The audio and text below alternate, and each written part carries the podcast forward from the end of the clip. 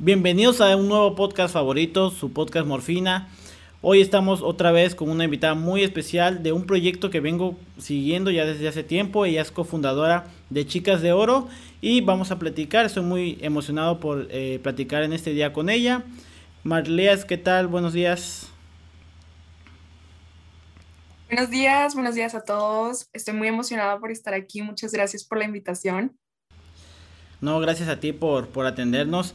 Y pues sí me gustaría para empezar a, a que los podcasters empiecen a adentrarse a nuestra plática, eh, un pequeño background de las cosas que hayas hecho, de, de tu CV hasta ahorita. Claro que sí. Bueno, mi nombre es Marlíes Solís, soy estudiante de Ingeniería Bioquímica en la Universidad Autónoma de Coahuila, tengo 17 años Actualmente estoy muy interesada en los proyectos de innovación gracias a mi asesora, la ingeniera bioquímica Valeria Alejandra Rodríguez Moreno, que me ha ayudado a lo largo de dos años y medio en uno de mis proyectos, que es la elaboración de nuevos materiales, en este caso bioplástico. También participo en categorías como ciencias ambientales normalmente en ferias de investigación. Como logros personales puedo comentar mi participación en el segmento de televisión local Televisa Laguna con jóvenes de 10 por mi destacado promedio académico de 100. En bachillerato me gradué como el mejor promedio de generación y gané el reconocimiento magna cum laude. Además de todo esto, en la STEAM Week de Aguascalientes fui ponente con una plática titulada Polímeros la ciencia de las macromoléculas. Además de todo esto, puedo comentar que soy miembro de Chicas de Oro, miembro fundador, miembro de Jóvenes por Más Ciencia Laguna y miembro de Suma Ciencia Coahuila. Todos estos son grupos de divulgación científica y estoy interesada en muchos tipos de temas. He sido tallerista en todos mis grupos de divulgación a los que he participado como en cursos y talleres científicos. También he participado en talleres como Oro de Colores de la AMSIP, en Nanoenergizando el Mundo, la, la nanotecnología al servicio de la sustentabilidad energética y otros tipos de cursos, por ejemplo, de clubes de ciencia México. Y recientemente publiqué mi primer artículo científico en la revista internacional. La revista Orama es una revista iberoamericana de divulgación y cultura científica de Solacit. Y mi artículo se titula Elaboración de bioplástico a partir de desechos alimentarios con alto contenido en almidón. Fíjate que ah, ya, ya acabaste porque veo que tienes un CV muy, muy grande que a los 17 años, créeme que cualquiera envidiaría y pues bueno, primero felicidades por todos por toda esta eh, inmersión que tienes en el ámbito científico. La verdad que eh, tanto eh, en nuestro país hace falta mucho muchos jóvenes, muchos muchas personas que se involucren ¿no? en este ámbito y yo creo que tanto nuestro espacio en este momento como el de ustedes y, y los otros en los cuales estás participando es importante justamente por eso es para esto es no para empezar a divulgar de en cualquier eh, de cualquier manera. De hecho las redes sociales son un espacio que se está explotando de, en este tiempo. Y yo creo que nos podemos ganar un nicho no ya sé que hay tiktokers que hay eh, no sé bailes y todo esto. Pero yo creo que también es un espacio en el que nosotros eh, podemos robar un pedazo para poder divulgar lo que es importante en nuestro país, que es la educación, ¿no? Y bueno, para empezar, para empezar, sí me gustaría como que nos empezara a platicar un poquito de cómo nace Chicas de Oro. De hecho, nuestros seguidores, eh, una de las preguntas que nos dejaban en, en la encuesta que hemos hecho en Instagram era de cómo nacía Chicas de Oro, porque de hecho hace poco fue eh, un, un día muy importante para la mujer en la ciencia que eh, me parece que, no sé si estoy mal, pero es declarado por la OMS eh, de la mujer en la ciencia, o no sé si, sí, ¿verdad? Eh, y bueno, justamente en este mes estaba yo investigando más acerca de, de, la primera mujer, por ejemplo, de medicina en la ciencia, que, que perdón, de la primera mujer médico en, a nivel mundial, y es la doctora Elizabeth Blackwell, que pues fue, es un estandarte, ¿no? En cuestión de ciencia y, de cómo la mujer tomar la importancia, ¿no? Porque sabemos que hace mucho tiempo, pues, las mujeres tenían muy poco eh, derecho al acceso a la educación. Entonces, ¿cuál es el objetivo? ¿Cómo nace esto, Chicas de Oro? Que para mí es un proyecto muy, muy bueno y ya, se los había comentado algunas de, de, ustedes, de las cofundadoras. Y, eh, pues, ¿nos podías platicar acerca de ello? Sí, bueno, Chicas de Oro es un club de divulgación científica a nivel nacional. Este club es formado por diferentes personas de diferentes partes de toda la República Mexicana. Nació gracias a las cuatro fundadoras de Chicas de Oro, que somos mm, Yamilet, Diana, Montserrat y yo. Nosotras nos conocimos en el taller número 3 de la AMSIT, el taller de oro de colores que se impartió el año pasado en, el taller para mujeres en la ciencia, el primer taller para mujeres en la ciencia. Y este taller se trataba sobre nanopartículas de oro. Entonces, nosotras queríamos seguir divulgando ciencia después de que se terminara el taller. Hubo un evento al terminar el taller donde participábamos con videos, infografías y otras formas de divulgar ciencia. Lamentablemente nuestro proyecto no quedó, pero sí nos impulsó a crear un proyecto donde nosotras pudiéramos divulgar ciencia todo el tiempo. Así fue como nació Chicas de Oro. El nombre yo lo propuse, viene de chicas porque éramos en ese momento solo cuatro chicas que estaban pues unidas por la amistad y oro por las nanopartículas de oro que realmente fue lo que nos interesaba a todas.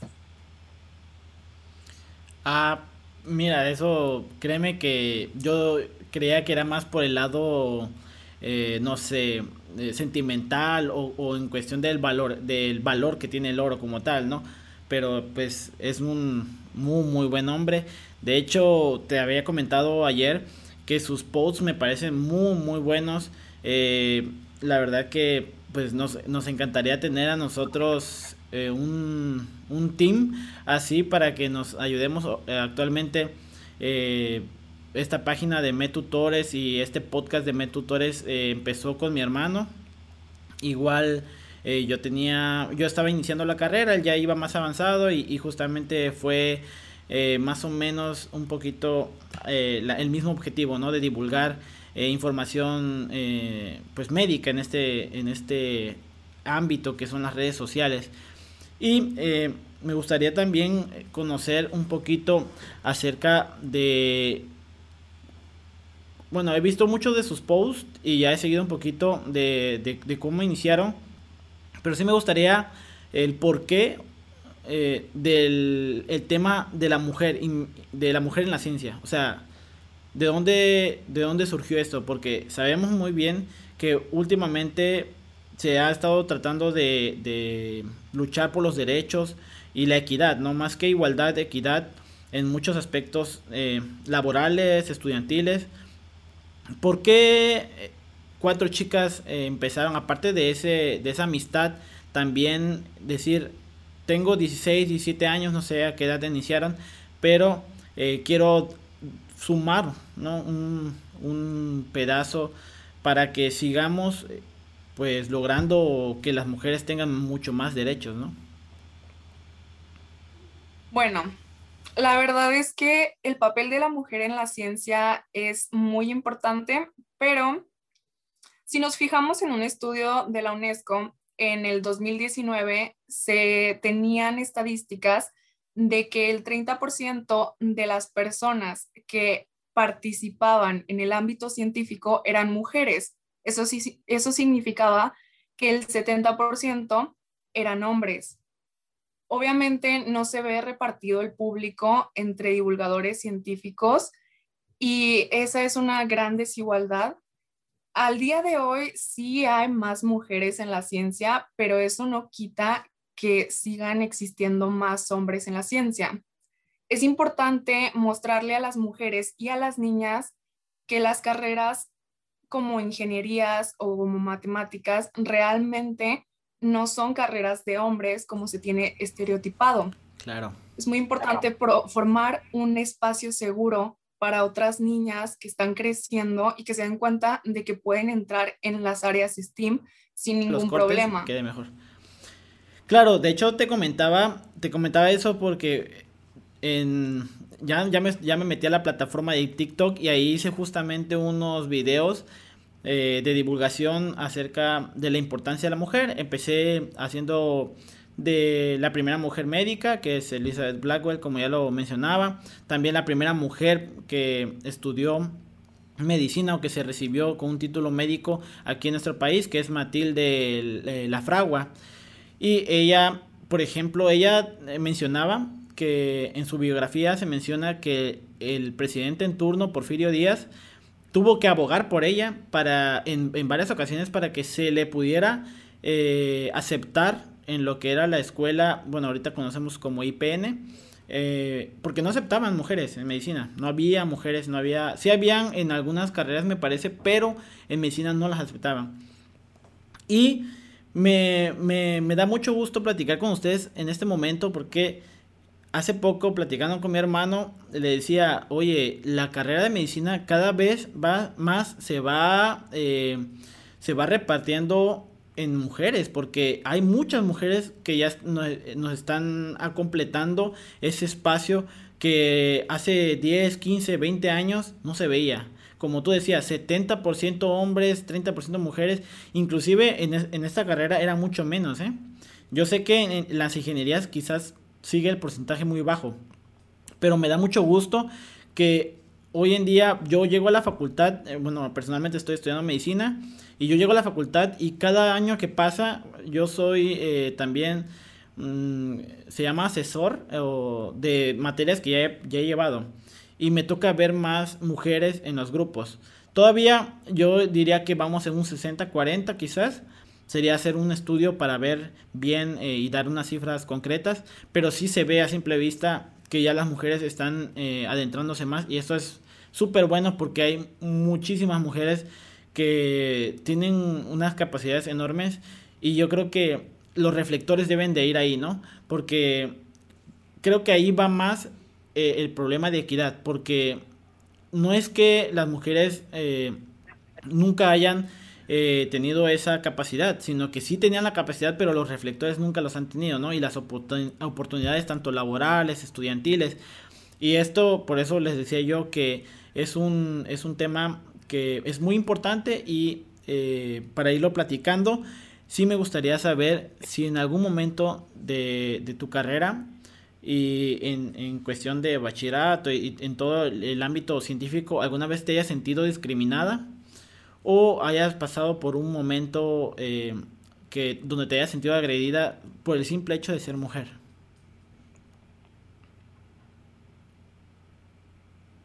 Bueno, más que nada fue cuando se dio a conocer que estaba en momentos de publicación para mi primer artículo científico, porque se realizó una nota periodística en mi localidad y recibí muchos comentarios ya fuera dentro de la nota o a lo mejor de personas que estaban compartiendo la nota y ponían en su descripción o incluso en los comentarios de esa misma publicación.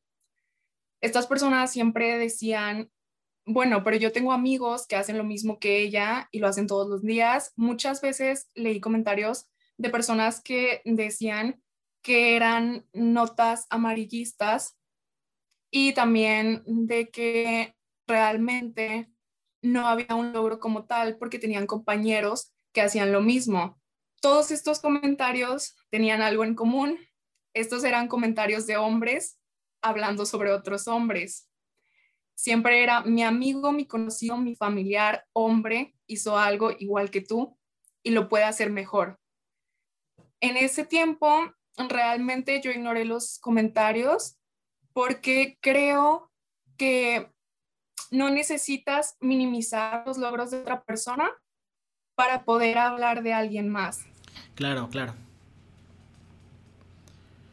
Entonces, eh, sí, has pasado, porque te mencionaba esto, ya que tenía una plática pendiente, igual en un nuevo podcast, eh, con una compañera de medicina. Ella está muy involucrada también en cuestiones feministas, pero también en, en que en su universidad han visto muchos mucho este problema de acoso, discriminación por parte de, maestros o catedráticos de la universidad, ¿no?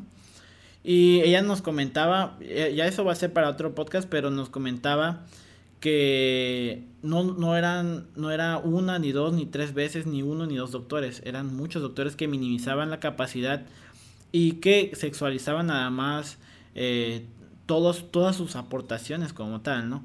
Entonces es algo muy grave que lo peor de todo es que se sabe y yo creo que las universidades todavía no están tomando eh, cartas en el asunto con la gravedad que se merece, ¿no? Eh, a mí me tocó, me ha tocado verlo, me ha tocado eh, escuchar a, doctores o a catedráticos donde están minimizando y en este momento hablamos de mujeres porque es la mayor parte de este sector vulnerable que, como sociedad hemos construido. Pero también han minimizado a hombres en menor cantidad, la verdad. Entonces yo creo que tanto como estudiantes debemos de hacer algo porque sin nuestros derechos, eh, si se están violando nuestros derechos como estudiantes, yo creo que tenemos la capacidad y, el, y, el, y la obligación también moral de hacer algo. Hace poquito compartía yo un clip que hice de justamente hace un año eh, marchamos porque una compañera, una compañera estudiante de medicina, la entraron a su, a su hogar de foránea, como muchos de nosotros somos estudiantes foráneos y tenemos que lidiar con eso de, de estar lejos de casa y todavía entraron a su casa en la mañana, o sea, todavía era de día y la acuchillaron, la, la, ella tuvo que luchar por su vida y no estaba, yo mencionaba en el video que no estaba mal vestida y hacía entre comillas porque la sociedad muchas veces eh, les gusta justificar los actos con ese tipo de palabras, ¿no? Entonces yo mencionaba eso, que no estaba ni en bares ni alcoholizada, simplemente estaba esperando, eh, quizás descansando de, de la jornada que ya había llevado a estudiantil y es ahí donde yo entro que la universidad, tanto el gobierno, debe de hacer algo por nuestros derechos como estudiantes y también ir deconstruyendo esa, esa mentalidad de minimizar los logros de una de las mujeres, ¿no? Estaba viendo hace poquito en Facebook mm, la, la, una de las de las creadoras de Size Hub es una página donde, bueno, no sé si es la única creadora, pero es una página que nosotros, yo creo que la mayoría de los estudiantes ocupan, ¿no? Por, eh, su objetivo fue que la información debería de ser eh, libre, ¿no? Y gratuita para todo, para todas las personas. Y ahora tiene una, una multa como de 15 millones de dólares, tiene no sé cuántos eh, cargos. Y para nosotros es una héroe, la verdad. Nosotros le tomamos tanto el valor porque sin ella no tuviéramos acceso muchas veces a, a, la información y no podemos ejercer como tal nuestro nuestra carrera al, a, la vanguardia, ¿no? De lo que se está viviendo, por ejemplo, en Estados Unidos, que están sacando artículos y artículos y artículos nuevos, ahorita que es el COVID-19. Y entonces, hay tantas mujeres que están ocultas por la misma sociedad, quizás, o por los mismos reflectores que no se le dan. Entonces, estos, esto, esta divulgación es todos los días, ir divulgando, divulgando. Por ejemplo, aquí en esta plática podemos tener a una próxima, no sé, creadora de una nanopartícula que se degrade y sea eh, biológicamente, no sé, más estable para, para no estar contaminando tanto. Y quizás fui pionero de algo, de poder ver a alguien que, que va a marcar. Y yo sé que tu potencial, eh, de lo poco que nos hemos estado conociendo, es muy grande como el de muchas mujeres. Y quizás también en las mismas mujeres tienen ese chip implantado donde, ah, yo no puedo porque soy mujer, ¿no? Yo creo que eso es, eso, es importante. ir cambiando el chip tanto de los hombres, pero también de las mujeres, ¿no? Sí, la verdad, lamento mucho lo que me comentaste de tu compañera. Es una realidad que vivimos día a día. Y sobre las mujeres, yo siento que a veces este mismo estereotipo que se nos impone de que las carreras STEAM son para hombres, a veces las mujeres se lo creen y ellas mismas minimalizan su potencial. Es cierto, es una realidad, es muy triste que muchas mujeres no se den cuenta de que la ciencia es una conexión de nosotros con todos los seres vivos, entonces es algo que vivimos día a día, es algo que siempre va a estar presente en nuestras vidas y es algo que se puede presentar de diferentes maneras y por eso existen las áreas de la ciencia. Entonces, realmente hay mucho que descubrir, hay mucho que aprender y la manera en la que una misma se dice, yo no puedo hacer esto porque no soy hombre, es la manera en la que una misma se está minimizando y está pensando, yo no voy a lograr algo sin siquiera haberlo probado. Claro, y yo creo que es un, es un dogma que, deberíamos irnos implantando como, como mexicanos, porque muchas veces se nos cataloga justamente de eso, ¿no? De, de flojos, de, de irnos por la fácil. Y no, yo creo que como jóvenes eh, mexicanos tenemos un potencial enorme. Eh, hay mucha fuga de cerebros, como mencionan, eh, se menciona en la ciencia, la fuga de cerebros en México es impresionante.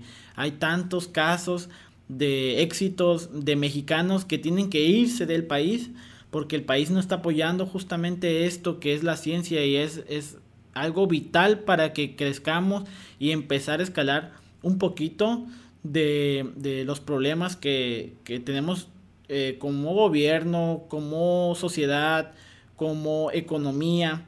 Entonces, mira, de hecho, inclusive me topé hace poquito con un problema, por ejemplo, en cuestión económica, ya que, por ejemplo, no sé si, si tú en algún momento has llevado educación fiscal o educación, como, eh, finanzas, perdón. Y yo, yo no lo he llevado, nunca lo he llevado en bachillerato, nunca he llevado nada de esto. Y me apareció un problema en cuestión de YouTube, me apareció una alarma donde tengo que eh, declarar información fiscal porque van a empezar a deducir impuestos aquí en México. Entonces yo eso no, yo no, no, no tengo conocimiento alguno, ¿no? Y es una barrera que tenemos la mayoría de jóvenes mexicanos. Te apuesto que ni el 1% de los jóvenes mexicanos sabemos algo siquiera importante de educación eh, económica o, de, esta cuestión que lo, tachamos como de grandes, ¿no? Pero no, no es así. Yo creo que hay materias vitales eh, que no se han estado implementando desde nuestros inicios. Hace poco tuvimos una plática con la doctora Jackie López, ella es una influencer de medicina y mencionaba justamente que para que tengamos un impacto importante en la reducción de embarazos no deseados, por ejemplo, eh, excluyendo el tema de violación y todo este rollo, eh, y de todos estos casos eh, muy graves que son, también hay otro sector muy importante en cuestión de que no ha llegado a la educación sexual adecuada, ¿no? Y decía, mencionaba que desde pequeños debemos de ir, nos deben de ir enseñando cosas que quizás no sean, no sean de la educación sexual, pero sí, por ejemplo, lavarnos, cómo lavarse los dientes desde pequeños, ¿no? Mencionaba qué, son, qué es el azúcar, por qué, eh, por qué la glucosa o por qué los, los niveles altos de, de, azúcar en la sangre son, eh, son graves, ¿no?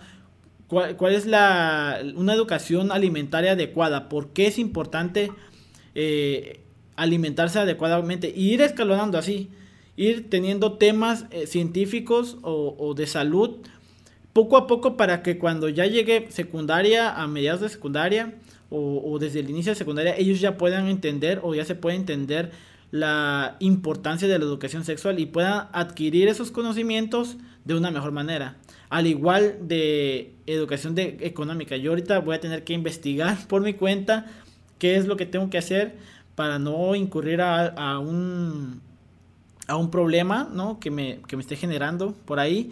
Entonces, eh, yo creo que justamente es eso, ¿no? Ir haciendo el cambio de, de que nuestro país le urge. Y estaba platicando también con mi compañera sobre si alguna vez había tenido obstáculos para lograr lo que has logrado. Por ejemplo, no sé, que hayan, bueno, eso también entra con el tema de discriminación, pero si tú personalmente te has topado con obstáculos, ya sea de tanto eh, por hombres o por catedráticos o por las mismas mujeres, ¿no? Bueno, yo personalmente muchísimos obstáculos eh, son los que me he enfrentado, más que nada porque em, hay algo en mi pequeña comunidad de amigos científicos que casi todos conocen sobre mí. Realmente yo no tengo, yo no tengo suerte en ferias científicas, siempre tengo suerte en eventos científicos, pero todo el mundo me dice, Mar, no tienes suerte en ferias, tienes suerte en la vida, porque yo siempre, siempre, siempre salgo mal en las ferias y a pesar de eso, siempre soy la primera a la que contactan. Siempre me piden que dé algún taller, una ponencia, que dé una publicación de un artículo, ya sea de divulgación científica o un artículo científico. Pero obstáculos siempre, siempre vamos a tener. Yo, en lo personal, he tenido muchos obstáculos por parte de todos todas las personas que están a mi alrededor, ya sea en el ámbito académico, de repente encuentro un maestro a lo mejor al que no le gusta la forma en la que doy alguna exposición o algo. Y sí me he encontrado en casos en los que, por ejemplo, tengo 100 en todos mis trabajos, tengo 100 en mis exámenes, exenté los exámenes y de todas maneras no puedo obtener el, el 100 en la calificación final porque el catedrático no da el 100. Y creo que eso es un problema dentro del sistema educativo, más que nada porque así como hay injusticias que a lo mejor no son de perspectiva de género, siento que también hay mucha falta de educación dentro del sistema educativo porque nos falta, como dijiste anteriormente, nos falta mucho la educación sexual, la financiera, la perspectiva de género, educación alimenticia, entre otros temas que realmente en México no se dan bien, porque si se dieran bien, México no sería uno de los países con más personas o con mayor índice de personas que tienen, por ejemplo, obesidad, que tienen em, embarazos no deseados y entre otros problemas de México. Pero realmente obstáculos siempre, siempre nos vamos a enfrentar. Yo creo que así como hay obstáculos, también hay oportunidades increíbles. Para mí a lo mejor un ámbito no es el correcto, en mi caso son las ferias, pero realmente lo que son eventos científicos y contactos o personas que de repente me buscan, a las que les gustan mis proyectos, a las que les gusta lo que yo hago, siempre me buscan. En cambio, tengo amigos que igual no pueden acercarse tanto a esta parte de los eventos científicos, pero siempre están ganando ferias científicas. Claro, y algo que dijiste me llamó mucho la atención porque, ah, sí, eh, tienes razón, tenemos muchos obstáculos, pero me, gustó mucho que hayas mencionado que también como obstáculos tenemos oportunidades, ¿no? Quizás en menor manera, pero debemos de saber tomarlas. Y se decía que la, la suerte se trabaja también. Yo creo que sí y no, porque, por ejemplo, este año que, que, se, que se suspendió por cuestiones de COVID, de pandemia, yo había obtenido una beca para irme a estudiar seis meses a, a la Universidad eh, de Buenos Aires, Argentina. Ya estaba todo, ya tenía mi pasaporte, ya tenía la beca. Me iba, eh, yo iba a solicitar otra beca del Estado para irme completamente becado. pero por la universidad ya estaba becado, entonces prácticamente ya había mandado mis papeles y todo, ya nada más iba a llegar el momento en el que pues empezar a ver vuelos y todo este, este rollo, ¿no? Y pues justamente la Universidad de Buenos Aires en este momento es una de las mejores ranqueadas, por ejemplo, en medicina. Y yo estaba tan emocionado, ¿no? Ya dije, bueno, voy a lograr algo que tenía yo planteado, que era la movilidad este, internacional en una de las mejores universidades de, de Latinoamérica. Y viene lo del COVID y se fue todo al caño. O sea, yo había visto una oportunidad y la intenté, trabajé, busqué eh, la beca, que nada más becaron a uno en toda, en toda la universidad, eh, de, en toda la facultad de medicina, bueno, del área médica. Y a pesar de ya haberlo obtenido, la suerte me jugó chueco, como a ti en las ferias. Como a ti en las ferias, a mí fue en, ese, en esa cuestión. Y también me han dicho mucho eso, de que tengo muy mala suerte en, en muchos, en muchos aspectos de mi vida. Pero también eh, siempre he tenido oportunidades. Se me cierra esa, se abre otra. Y yo creo que es cuestión ah, de suerte, no tanto, pero sí del trabajo que le estés poniendo, ¿no? Porque yo, yo siento que si tú sigues trabajando y trabajando y trabajando, las oportunidades van a llegar, a pesar de que no tengas suerte como nosotros, van a llegar las oportunidades. Entonces, eso es bueno, y saber tomar la oportunidad y, y trabajar por ello y otra de las cosas que quería platicar también em, es en cuestión de, de ti, porque ahorita que estamos platicando me interesó mucho. ¿A qué edad inició ese gusto por el área científica? ¿Y cómo es que te, que te metiste a un mundo que es muy poco explorado en nuestro país, por ejemplo? Ya sea de mujeres u hombres, ¿eh? es muy poco explorado. Bueno, cuando yo era niña, cuando estaba en primaria específicamente, yo participaba en ferias científicas, pero esto era un requisito obligatorio de la escuela en la que yo me encontraba, entonces todo el mundo lo hacía. Aunque yo lo disfrutaba muchísimo, yo le decía a mi mamá cuando era niña que yo quería quedarme con la bata científica, que yo quería usar una bata todos los días. Y obviamente, como estábamos en primaria, no íbamos al laboratorio o si llegábamos a ir era una vez al año, pero realmente no utilizábamos una bata de laboratorio. Entonces, yo no necesitaba comprar la bata, yo no tenía esa necesidad educativa, por lo tanto, pues yo no tenía una bata para mí. Y cuando fui creciendo, pues en preparatoria en primer semestre conocí a la ingeniera bioquímica Valeria Alejandra Rodríguez Moreno, que es actualmente mi asesora, y ella fue la que me introdujo un poquito más en el mundo de la ciencia. Me empezó a platicar de los proyectos de innovación y a mí me encantaban. Llegó una etapa en mi vida en la que yo duraba de lunes a sábado en el laboratorio. Me encantaba estar en el laboratorio, ya fuera para a lo mejor apoyar en el registro, en el almacenamiento de los materiales o igual para probar nuevas metodologías y aportar algo con mis proyectos. Pero a mí me encantaba estar en el laboratorio, no importaba para qué, a mí me encantaba.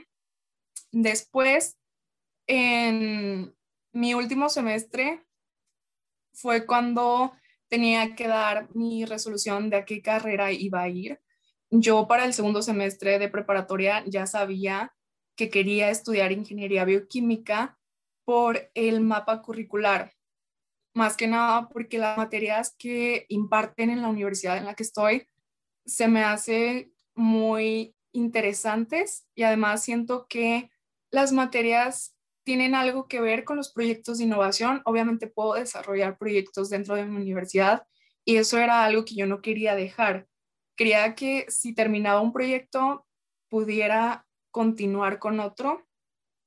Entonces me encantó la opción de entrar a estudiar ingeniería bioquímica. Pero en mi carrera como tal, siempre, siempre se tienen obstáculos en la vida, siempre se tienen oportunidades Y yo siento que el entrar al mundo científico es tanto un obstáculo como una oportunidad, dependiendo del momento. Porque siempre va a ser difícil iniciar, ¿no? Siempre es difícil saber a quién contactar, cómo prepararnos, qué recursos tenemos, pero siento que es una gran oportunidad porque te ayuda a aprender muchísimo, te ayuda a saber cuál es tu conexión con el mundo. Siento que te une un poquito más con la naturaleza y con la razón del por qué existimos tal vez, del qué es el mundo como tal, el universo, ciertos temas que igual y parecen un poco filosóficos, pero al mismo tiempo se pueden resolver con la ciencia. Claro, de hecho, en nuestro, en nuestro bachillerato, bueno, desde que empezamos en secundaria, bachillerato aquí en... Yo, voy en, yo fui en, en, el mismo, en la misma escuela de Monse, que es una también cofundadora, ¿no? De, de este proyecto. Y desde pequeños igual nos, nos metían a, a esta cuestión científica, a estos programas o estos concursos. No sé si te tocó a ti alguna vez ir a UNAM o a QUAM a presentar algún proyecto científico, em, que son concursos nacionales eh, ya, ya pues algo antiguos, eh, de varios años. Y me estaba escuchando tu currículum y me llamó algo la atención de que estabas haciendo o que hiciste em, sobre eh, biodegradables. Sí, mi primer proyecto de innovación es la elaboración de un bioplástico a partir de desechos alimentarios con alto contenido en almidón. Este fue el artículo que me permitió elevar a nivel nacional, digo, internacional. Al principio sí llegué a nivel nacional, obviamente, y después escalé un poquito más al internacional con la revista Orama de Solacit. En este proyecto yo trataba de quitar los plásticos convencionales, los que están hechos de, petróleo, y pues al mismo tiempo trataba de combatir ciertas problemáticas como la contaminación o como el hecho de que se cree, se tiene esta creencia que es errónea, de que los biodegradables suelen ser más caros. Y claro, en el mercado sí se pueden encontrar biodegradables claro, que, que son caros porque, más que nada, porque el bioplástico que conocemos suele ser a partir de productos que están en venta, ¿no? De que bioplástico a partir de papa, bioplástico a partir de yuca. Bueno, la papa y la yuca son consumibles. No estamos consumiendo un bioplástico a partir de desechos. Un desecho a nadie le sirve y de hecho va a estar contaminando hasta que termine de degradarse. Entonces, ahí es donde entraba mi proyecto, ¿no? Hay que iniciar a tratar problemáticas con otras problemáticas. Claro. Sí, de hecho, eh, te decía que me llamaba la atención porque también en mi, en mi bachillerato eh, hice un proyecto justamente de bioplásticos a partir de glicerina, miel y eh, ya no recuerdo el otro componente. Que bueno, ya, la miel sabemos que es un sirve como antiséptico, antibiótico. Ah, y de grenetina. Yo lo que quería hacer era mm, unas envolturas que fueran eh, comestibles y, o que sirvieran como desechos. De hecho, sé que quizás tú también cuando empezaste a ver las colonias de que funcionaba la biodegradación en cuestión de semanas o, menos, es una emoción muy grande, ¿no? Ir a ver tus, tus pruebas y ver, que ya se está llenando de colonias. Me acuerdo que la química que nos asesoraba este, nos dijo, les tengo una sorpresa. Y yo, nosotros entrando, entramos emocionados y, y miren sus pruebas. Y ya vimos las colonias que sí estaba funcionando y que sí había durado un tiempo adecuado para, para mantener el producto estable. Y yo ese lo llevé a Quam y casualmente hubo un poquito de nepotismo, me quedé con la espina ya que ganó el, la mención honorífica el proyecto de ahí mismo, de Quam. Entonces ese año ganaron el 80%, yo creo 70% los proyectos de Quam. Y sí nos quedamos un poquito resentidos porque creímos que nuestro, que nuestro proyecto estaba bien hecho, que llevamos pruebas eh, muy buenas. Y pues nos ganó un bloqueador eh, solar de a, base de coco que pues sí funcionaba, pero yo creo que eso ya estaba, ya, ya habían varios, ¿no? De, de ese tipo de bloqueadores, pero bueno, nos quedamos con la espinita ahí. Y, pero siempre he estado también em, muy metido en cuestión de ciencia, ya que te comentaba, no solamente ese era el proyecto, también ya he hecho eh, proyectos eh, científicos a nivel social. Eh, no sé si estás este, enterada sobre la, una empresa que se llama... se me fue el nombre, pero es de productos transgénicos, alimentos transgénicos. Eh, no, recuerdo este, su, nombre en ese momento, pero hubo una ley que se quería eh, implementar aquí en nuestro país para que esta empresa llegara y hiciera lo que quisiera con todos los alimentos orgánicos que tenemos en, nuestro país. Con el maíz se quería meter principalmente, con todas, eh, con todas, prácticamente con todas las verduras que tenemos aquí y lo que querían hacer era meter químicos, químicos, químicos, modificar el, maíz para que fueran más grandes y todo esto. Y yo sé, yo sé que, que lo transgénico, o bueno, ya meterse a nivel molecular, em, podría ayudar en cuestión de multiplicar la multiplicar la cantidad de alimentos, por ejemplo, que se pudiera generar, ¿no?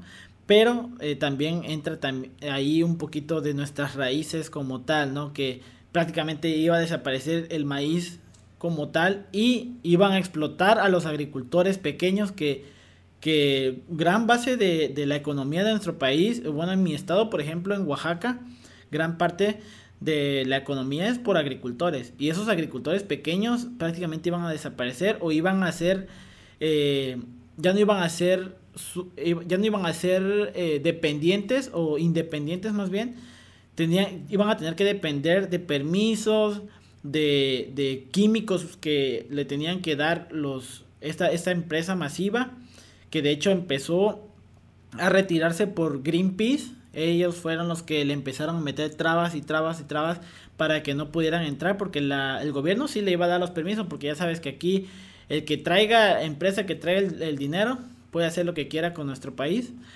Entonces, eh, también eh, participé en un, proyecto de física en, secundaria, pero a nivel local.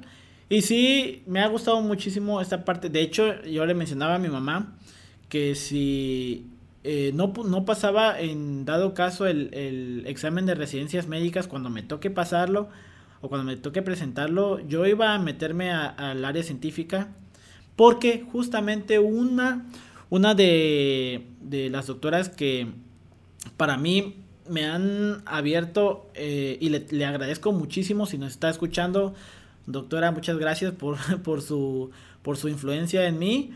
Eh, es la, doctora Isela Juárez Rojop, que es una eh, químico farmacobióloga, pero tiene doctorados en, en neurofisiología, tiene, es la verdad, científica nivel 2 del SNI, o sea, está metida en, la, en, en el área científica y nos, me impartió la, una de las materias, bueno, la materia que más me gusta, que es fisiología, que es la base de la medicina junto con la anatomía.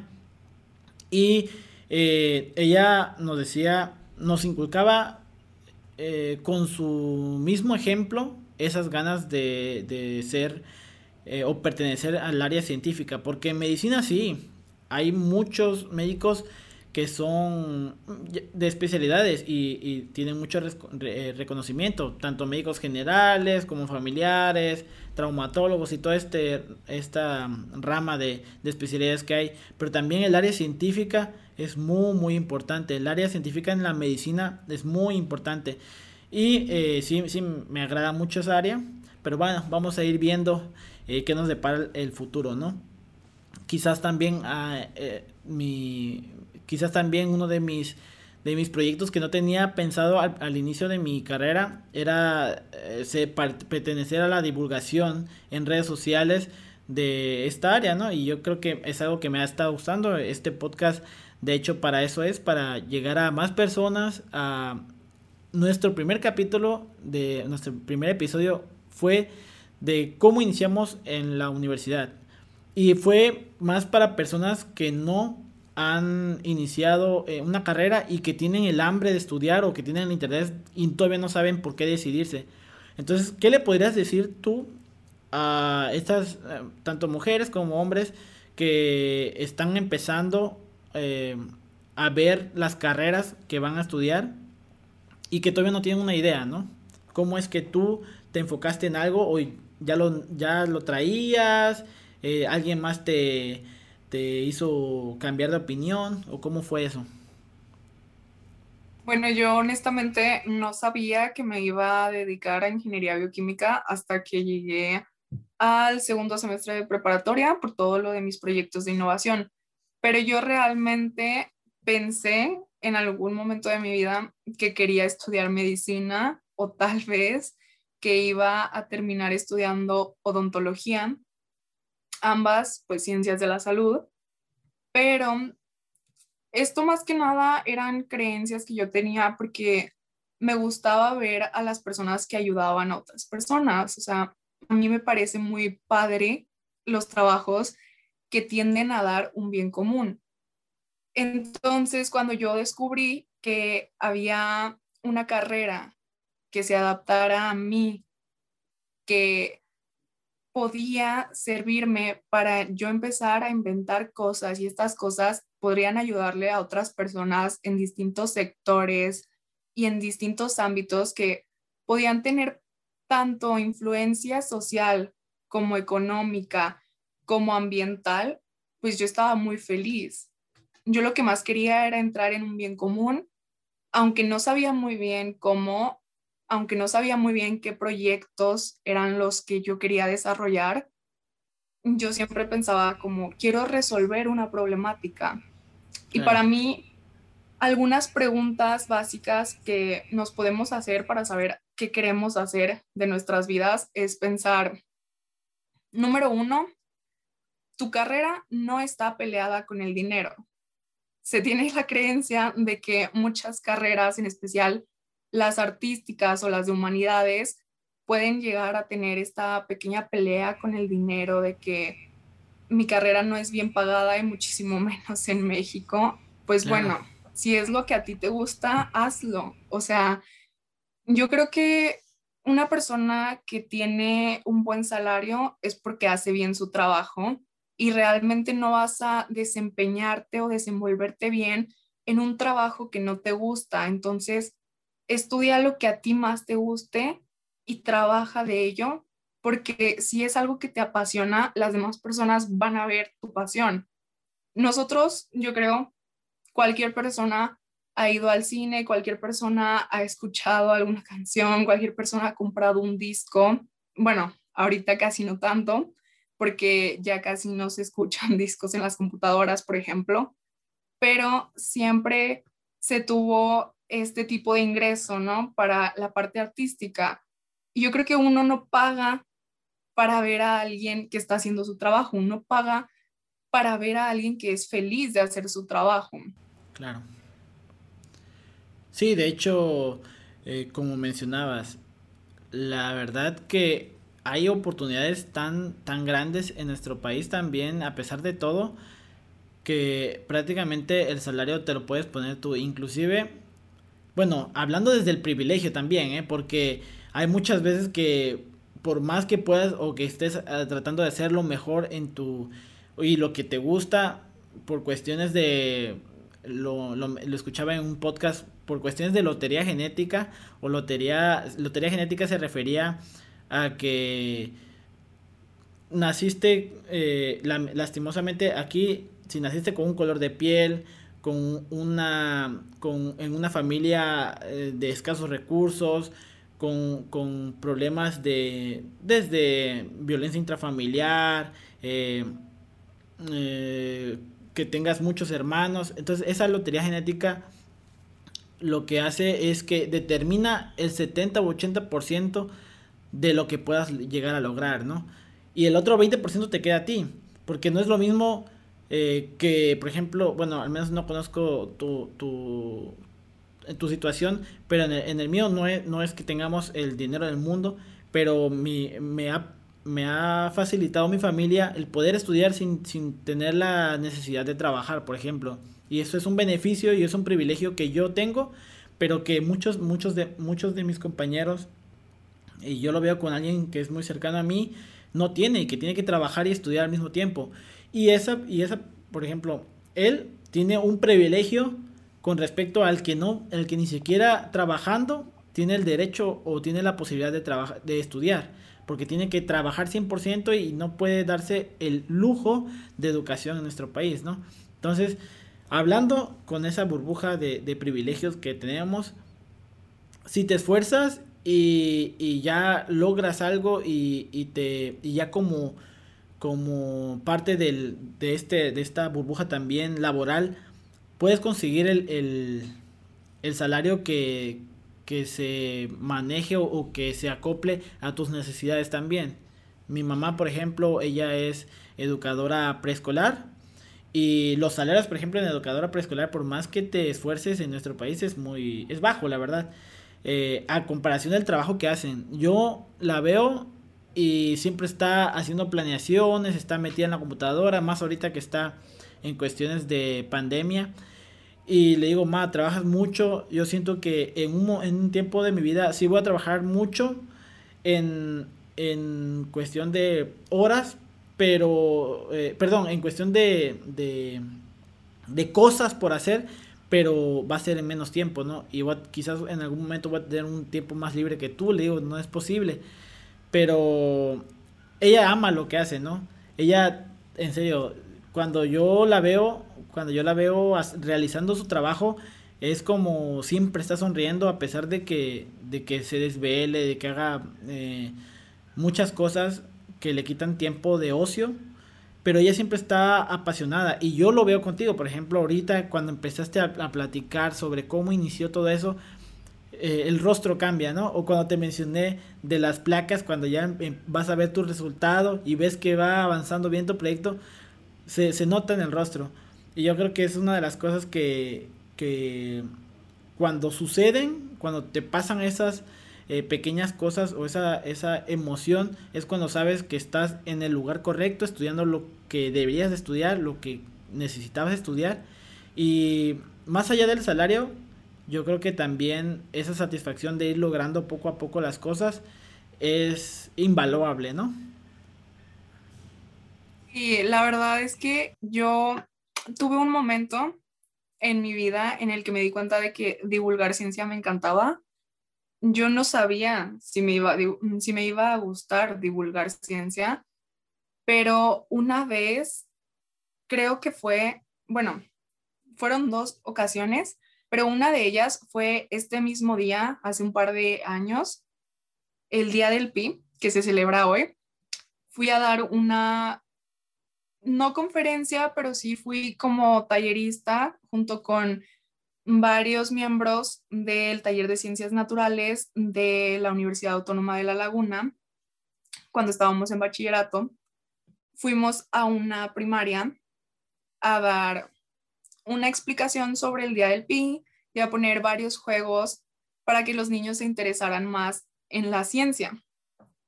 Y a mí me parece muy satisfactorio ver cómo se les llenan los ojos de emoción a los niños cuando estás hablando, como cuando rompes esa barrera entre el aburrimiento que piensan que van a tener y empiezan a emocionarse y empiezan a jugar y piensan, wow, está súper padre esto se me hace increíble. Y también en otra ocasión, en otra primaria, también de tallerista, nos tocó hablar sobre el ADN, sobre distintas cosas, pero más que nada sobre moléculas. Y llevamos muchos microscopios para que los niños tuvieran la oportunidad de ver pues diversas muestras, ¿no? Pero como estos eran niños con escasos recursos, nunca habían visto un microscopio. Entonces, la manera en la que los niños empiezan a reaccionar y se ponen a pensar, qué bonito color, qué es esto, qué es lo que estoy viendo, cómo se usa un microscopio. Y te empiezan a hablar y te empiezan a preguntar, ¿cómo iniciaste? Cuando un niño de siete años se empieza a interesar en tu carrera y empieza a pensar, ¿cómo es que lograste estar donde estás ahora? Porque yo quiero estar ahí. Es cuando te das cuenta de que tienes el poder de cambiar la vida de alguien más. Alguien que no ha tenido las mismas oportunidades que tú, pero que puede tenerlas si tiene la influencia correcta. Ese momento en el que le cambias la vida a una persona, yo siento que es el momento en el que te das cuenta de tu valor, en especial como persona, pero también como profesionista tal vez. Y se me hace un momento súper satisfactorio, súper sensible, siendo que fue uno de los mejores momentos de mi bachillerato y siendo que fue uno de los momentos que me llevó a elegir una carrera que tuviera el bien común como propósito.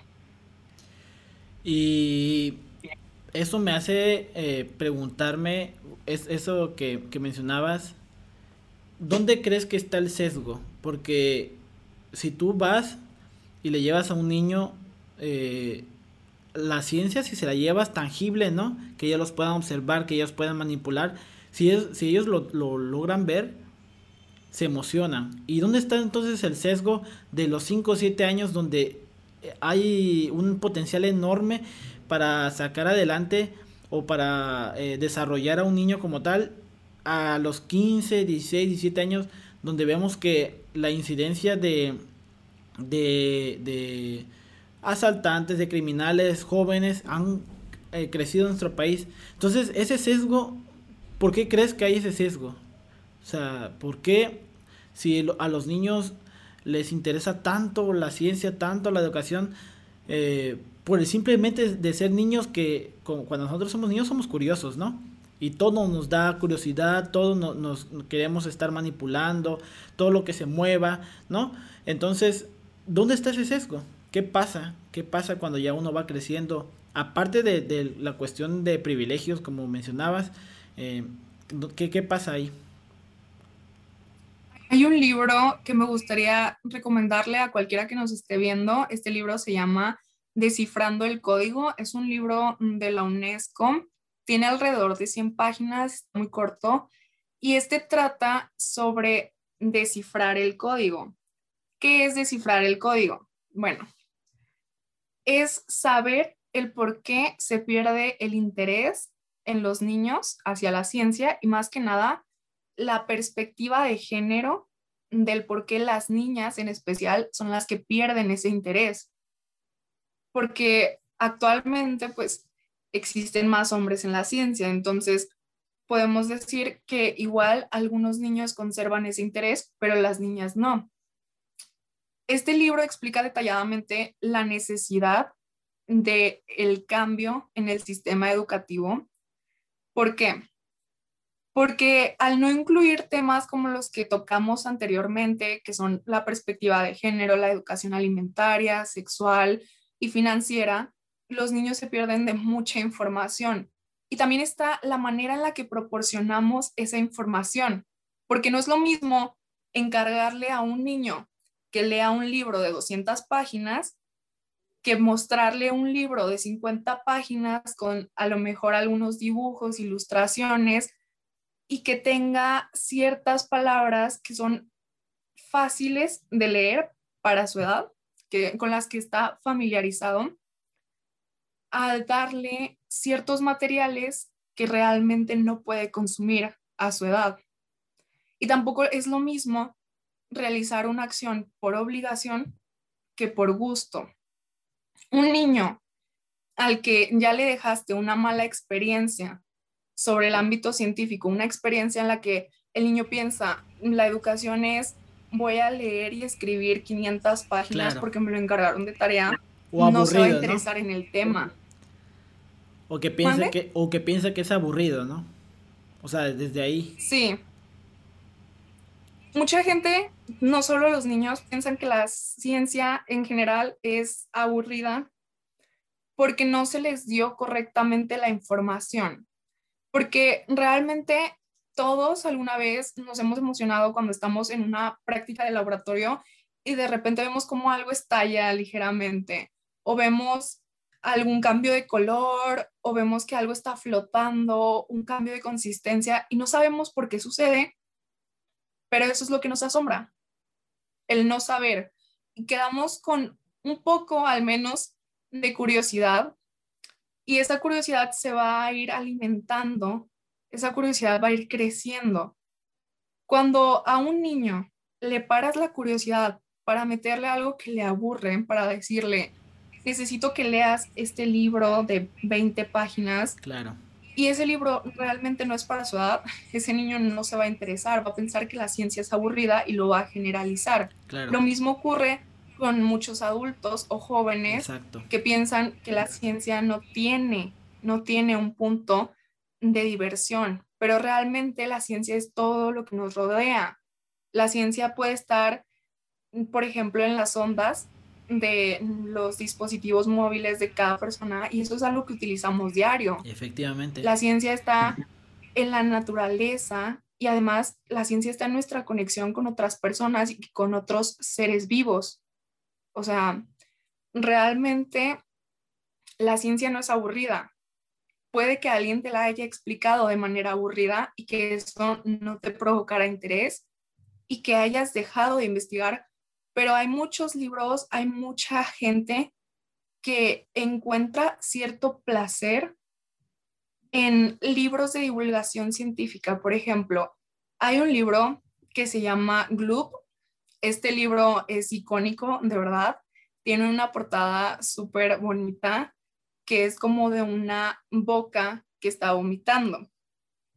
Pero eh, obviamente no tiene imágenes asquerosas, y en el libro te explica por completo el proceso digestivo que hay en tu cuerpo y más o menos te explica sobre la nutrición y sobre los alimentos que ingieres, todo tipo de cosas dentro de tu sistema digestivo. Esto normalmente no te lo explican así en la escuela, o sea, este libro te hace reír, te hace pensar, qué gracioso es el sistema digestivo. Y nunca pensarías eso en la escuela. Ese es un problema del sistema educativo actual. Exacto. Que necesitamos encontrar una manera de mostrar la información para que sea divertida, para que sea estética, para que atraiga al público. Así como actualmente los divulgadores científicos que nos encontramos en redes sociales buscamos algún tipo de tema que tenga público, que se venda rápido. Por ejemplo, nosotras en Chicas de Oro hacemos los domingos más que nada un análisis científico de series o de películas. Por ejemplo, tenemos muchísimos análisis en la página de superhéroes. Todo sobre el martillo de Thor, la Mujer Maravilla, Iron Man, si es posible realizar su traje, tal vez, los poderes, qué tal, Spider-Man, cuáles son las diferencias y las similitudes entre Spider-Man y una araña de verdad. O sea, hay que saber atraer al público, porque realmente esa fue la manera en la que Chicas de Oro creció. Crecimos por darle atención a este tipo de temas, a las novedades científicas y cosas que realmente suceden y que realmente le importa a la gente. Y mira, a partir de lo que dijiste, me han, me han quedado con varias cosas, pero una de las cosas es que lastimosamente perdemos nuestra curiosidad cuando vamos eh, pasando los años, ¿no? No es lo mismo enseñarle una, un, un, un proceso de ebullición a un niño que a nosotros realmente, ¿no? O cualquier cosa, ¿no? Eh, eh, y yo creo que eso es un reto tan importante. Y yo te lo mencionaba al principio, tus posts llaman la atención, ¿no? Y, yo quisiera hacer ese tipo de posts para, para mi página porque realmente como eh, está más hecho para personas ya más grandes, porque por, por lo general los niños eh, no están tan interesados, por ejemplo, que ayer fue el, el Día Mundial, por ejemplo, bueno, el Día Nacional contra el Glaucoma, o sea, ¿qué es glaucoma, no? a, un niño no le va a interesar eso en ese aspecto. Pero ese es el reto que nosotros tenemos personalmente como metutores, como con, con, este podcast, de tratar de atraer más a la gente, de hablar eh, sobre temas que le importa a toda la gente. Nosotros, por ejemplo, intentamos platicar acerca de las series que todos ven, ¿no? Son series que, que te apuesto a que aunque no les interese absolutamente nada de ser médicos, han visto algún capítulo de Doctor House, Grey's Anatomy, The Good Doctor, todas estas, ¿no? Y nos tratamos de ir metiendo ahí.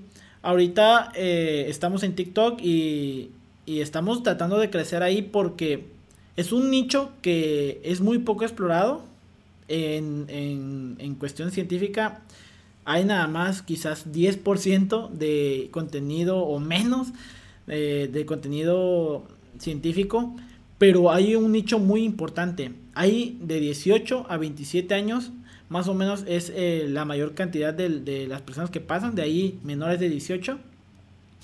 Ese es el, rango de edad. Entonces es un, un rango de edad que a nosotros nos interesa mucho, porque es a donde queremos llegar principalmente. Porque también nos siguen señoras, eh, tíos, sobrinos que nos han escuchado hablar, por ejemplo, en un video en YouTube de, de, la gastritis, ¿no? O ahorita que, ahorita que estamos viendo lo del COVID-19. Entonces, son nichos que tratamos de atraer, pero es muy difícil, la verdad. Es muy difícil atraer a una persona eh, mayor, ya que sus intereses ya están bien identificados en la personalidad que tiene. Si le interesa la ciencia, por más eh, no tan estético que esté, le va a interesar. Por, ah, por más que sea un artículo como tal así, le va a interesar porque eso es ya su, su, es de su interés personal, ¿no? Pero a una persona que no le interese absolutamente nada de eso, no le va a llegar el tema, no le va a llegar, eh, no vas a poder influir en su pensamiento. Entonces yo les felicito, la verdad, les felicito mucho a todas. Eh, ya vamos a ir tratando de, de, contactar a más personas para que nos ayuden a hacer unos mejor post porque nosotros somos dos nada más y prácticamente hacemos todo él está mi hermano ahorita está en su servicio social yo estoy en, en, en el octavo ya semestre de medicina entonces ocupo mis fines de semana para para hacer esto y yo lo edito. Eh, sí tenemos a otro, a otro productor, pero no siempre nos ayuda. Entonces, eh, por lo general, eh, la edición de audio y todo esto la, hago de mi parte. Entonces, no me da, no doy pie a, que alguien me ayude en esto hasta ahorita. Ya vamos a ir tratando de buscar a alguien. Pero sí, eso créeme, se, lo, se felicito y yo sé que ese proyecto va a seguir y va a crecer bastante. Ahorita con hay múltiples plataformas para poder crecer y poder tratar de llegar.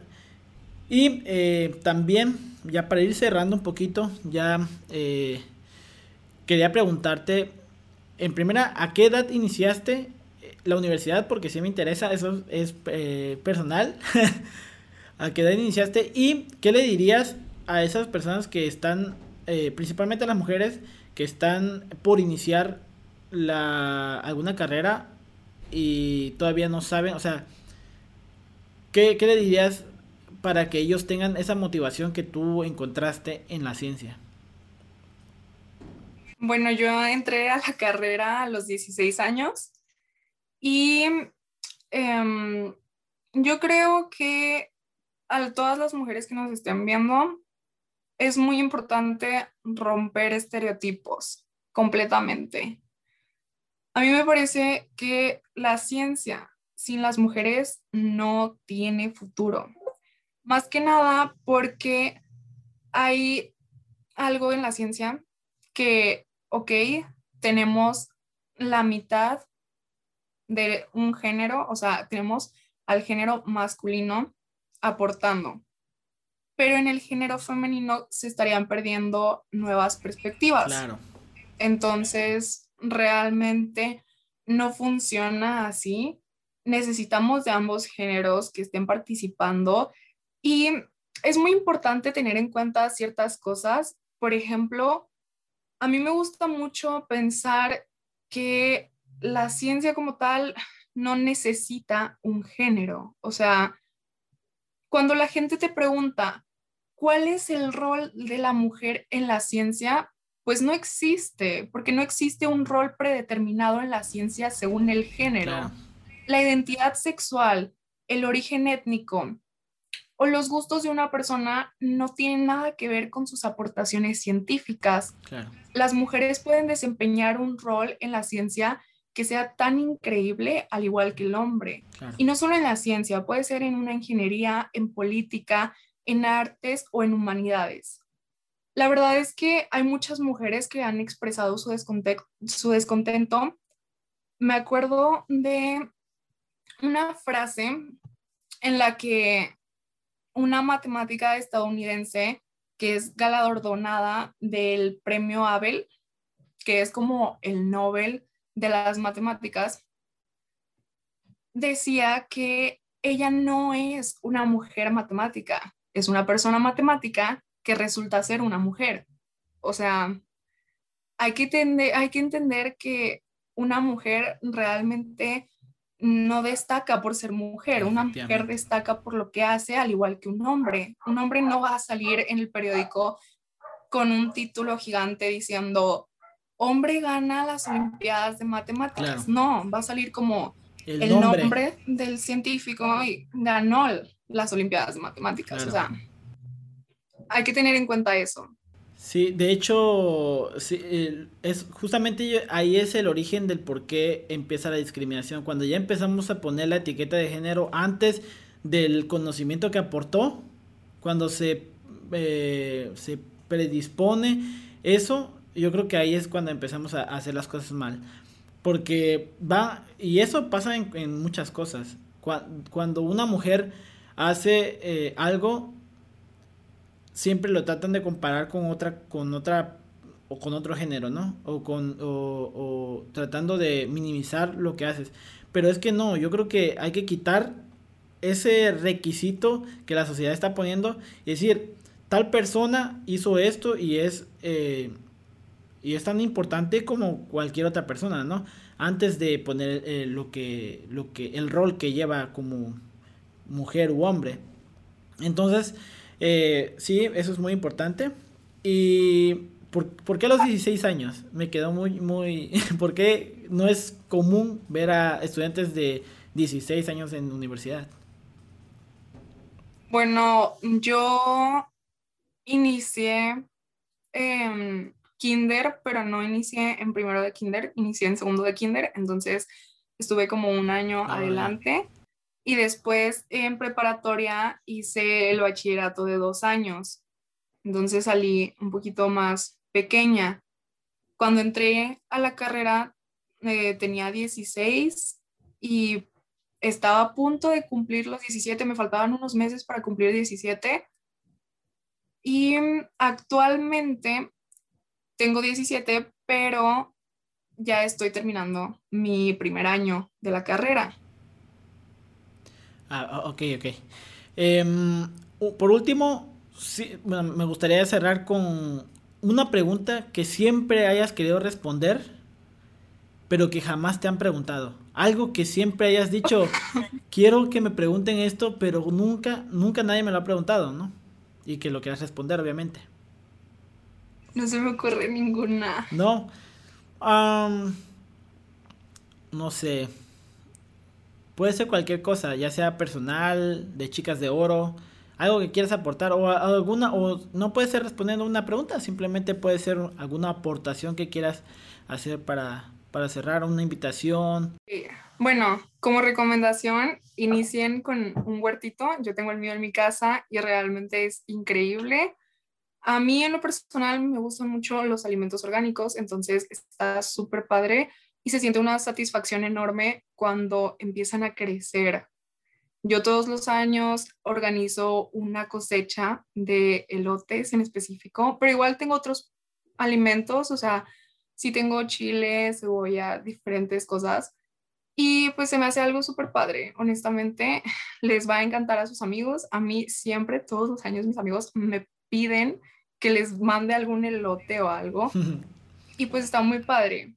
Como otro consejo, inicien sus compostas porque hay que cuidar el medio ambiente y porque les puede abrir nuevos caminos. Yo inicié mis compostas cuando tenía un proyecto de innovación sobre los pescados más que nada. Yo trabajaba con tilapia, bagre y con camarón, pero es muy importante tener composta porque no solo sirve de abono para las plantas de su huertito, sino que también sirve muchas veces para experimentos con algunos seres vivos. En mi caso fueron pescados, pero en el caso de ustedes pueden ser otras cosas, ¿no? Además, se siente muy bien cuidar mucho el medio ambiente, la huella ecológica de cada persona. Y pues practiquen algún deporte. A mí en lo personal me gusta mucho el box, es mi deporte favorito, entonces, no sé, o sea, ustedes prueben cosas nuevas. Eh, a mí siempre me dijeron como el box es de niños, pero no, el box también es de niñas. Y no sé, igual y ustedes son los futuros campeones mundiales, así que hay que probar cosas nuevas, aunque rompamos estereotipos. Claro que sí. Eh, de hecho, hablando del huerto, yo también inicié ahorita con un amor por las plantas, tener plantas en mi, en mi cuarto. Entonces ya, ya ando, ya tengo cactus, este, eh, unas que son, le dicen orejas de Shrek por, por la forma. Este. Sí. Como te comentaba, eh, tenía. Bueno, ya empecé con el gusto con las plantas. Y de hecho también ayuda a romper. Mira, este es un pequeño cactus que tengo aquí. No sé si lo logran ver. y este. Le puse Máximo Abelardo porque me da mucha risa los videos de ese tipo. y ya no sé por qué. Le puse. Le iba a poner Tulio, pero siento que todos le ponen Tulio a sus, a sus plantas. Entonces quise ser único y diferente.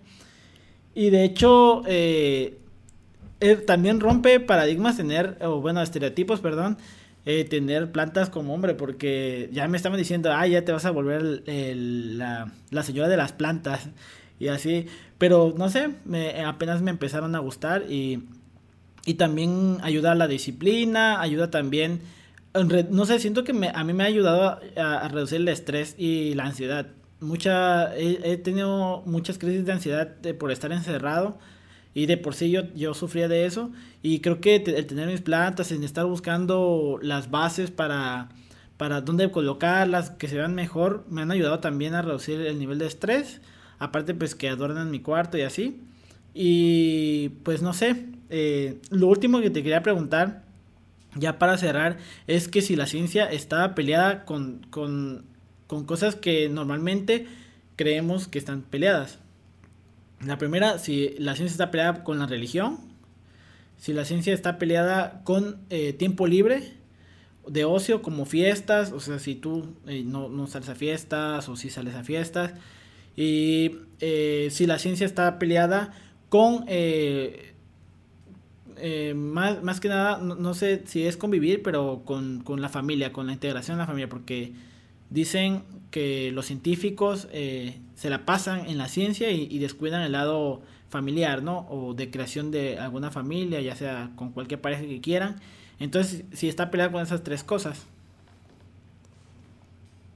Bueno, mm, yo creo que la ciencia no está peleada con la religión, más que nada porque la ciencia no es una verdad absoluta, busca explicar cosas de una manera lógica pero no significa que sea una verdad absoluta. La ciencia es una manera de explicar cosas que nos pasan a menudo, no de cosas que nos puede pasar una vez en la vida. Y siento que la religión es más una creencia de cada persona. Claro que hay veces en las que la religión y la ciencia pueden chocar un poco. Por ejemplo, me acuerdo de un periódico titular que había publicado este artículo donde se hacía una encuesta a ciudadanos de México en general y fue algo parecido al 70% creyendo en la religión, pero no en la ciencia, y al 30% creyendo en la ciencia, pero no en la religión. Hay que recordar que la ciencia es gracias a ella que tenemos ciertas cosas, por ejemplo, vacunas, que son muy importantes. Tenemos mucho más como educación, porque gran parte de la educación que nos dan es ciencia.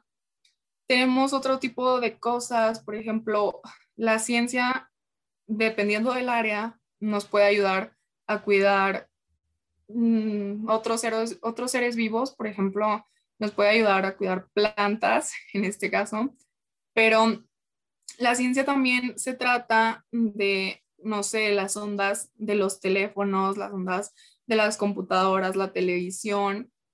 La ciencia tiene muchas aplicaciones, entonces, a pesar de que puede que difieras en algunas creencias, la ciencia sigue siendo válida completamente. Al igual que la religión, hay cosas en las que puedes creer y puede ser que no todo el mundo que comparte tu religión las crea. Es algo independiente de cada persona. Sobre el tiempo libre, sí ocupa mucho tiempo trabajar en un ámbito científico, más que nada cuando se trabaja en investigación, porque para realizar un proyecto, para iniciar a inventar algo, para iniciar a innovar algo, necesitas investigar los antecedentes, necesitas saber qué hubo y qué habrá, en qué vas a cambiar tú las cosas que ya tienes. Entonces, sí ocupa mucho tiempo, pero yo creo que depende de la persona, porque cada persona debe aprender a administrar su tiempo. Esto es algo muy esencial y no solo para la ciencia, sino para cualquier carrera y para la vida en general. Si no aprendes a administrar tu tiempo, puede que incluso a lo mejor una salida con tus amigos se te haga difícil o te cueste trabajo realizarla solo porque te tardaste cinco horas en ver tu serie favorita. O sea, hay que aprender cuándo es tiempo de qué cosa. Y sobre la familia, a mí en lo personal no me afecta mi familia se divierte mucho viéndome cuando estoy en algún evento o algo y me apoyan mucho en lo que es tiempos. Sí me ven de repente que estoy un poco atareada, pero sí saben que es como por mi futuro y es por algo que a mí me gusta hacer, entonces no tienen ningún problema con ello. También siento que mis amigos se dan cuenta a veces que no puedo salir muy a menudo o cosas así.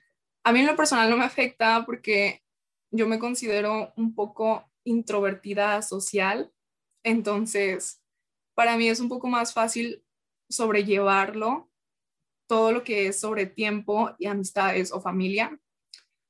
Pero sí puede que a algunos conocidos, amigos, familiares les moleste un poco la falta de tiempo que tiene un divulgador científico o un científico porque casi todo el tiempo queremos estar trabajando, queremos estar investigando, en especial cuando tenemos un proyecto en mente. Yo, por ejemplo, ahorita estoy descansando de los proyectos, más que nada por la pandemia, fue un descanso que no pedí, pero cuando estoy así descansando y no tengo un proyecto en el cual trabajar, de todas maneras me gusta entrar en muchos cursos, meterme a eventos, seguir divulgando para cualquier grupo. Ahorita estoy en tres, entonces siempre estoy moviéndome dentro de la ciencia.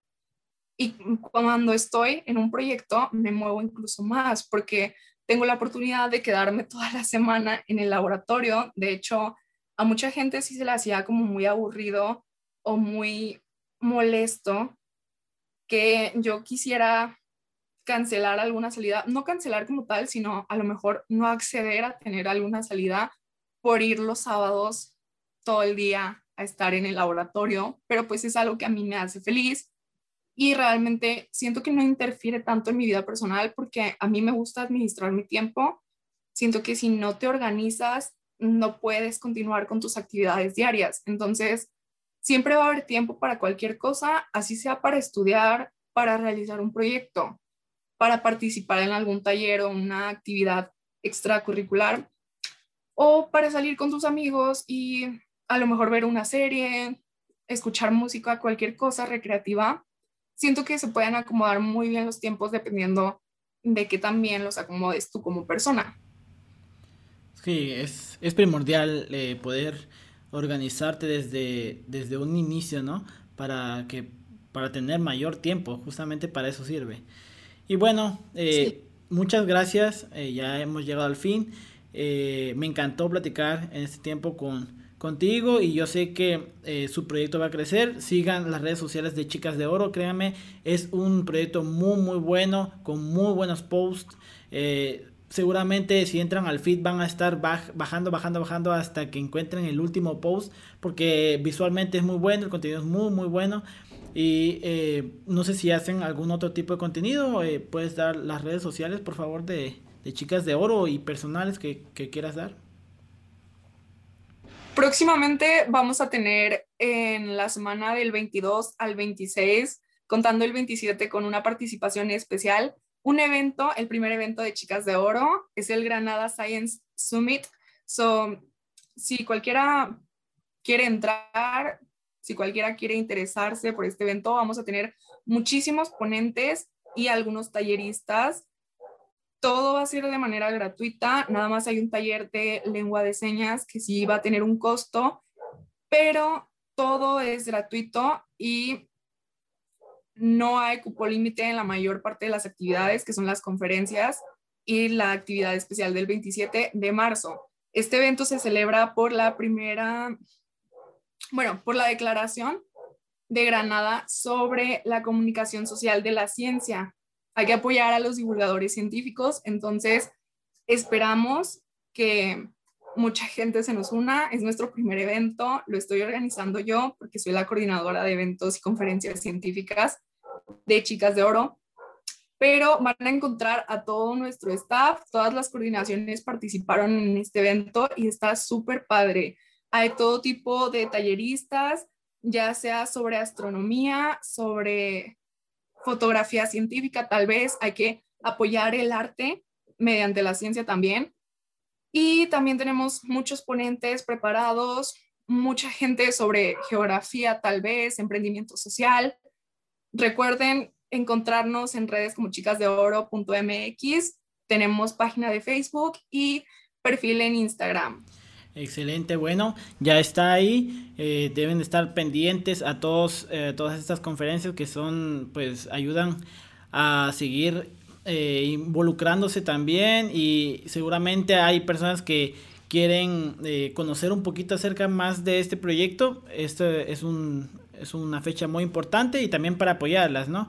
Eh, personalmente voy a hacer todo lo posible por estar ahí en alguna conferencia y ya voy a dar también mi opinión eh, personal. Y bueno, eh, muchísimas gracias. Agradecerle a todo el grupo de chicas de oro que, que conforman. algún día espero que pueda podamos hacer un podcast personal o, ya, ya sea en algún otro estado o aquí en Oaxaca estaría fenomenal. Eh, quizás contigo, quizás con alguna otra compañera. Y pues seguir tratando de divulgar eh, este, estos espacios y este, este, esta parte de las redes sociales que nos pueden ayudar eh, o podemos ayudar a un gran, una gran parte de la población que no le está llegando esta información, ¿no? Y bueno, muchas gracias otra vez y no sé si hay algo que quieras agregar. No, nada más. Bueno, eso fue todo. Eh, nos estaremos viendo en un episodio nuevo.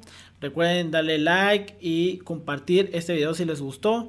Eh, suscríbanse, estamos en YouTube, Facebook, Instagram, también en todas las plataformas como Spotify, Apple Podcast, Google Podcast, en todas las plataformas de eh, podcast. Y pues nos estaremos viendo. Chao, chao.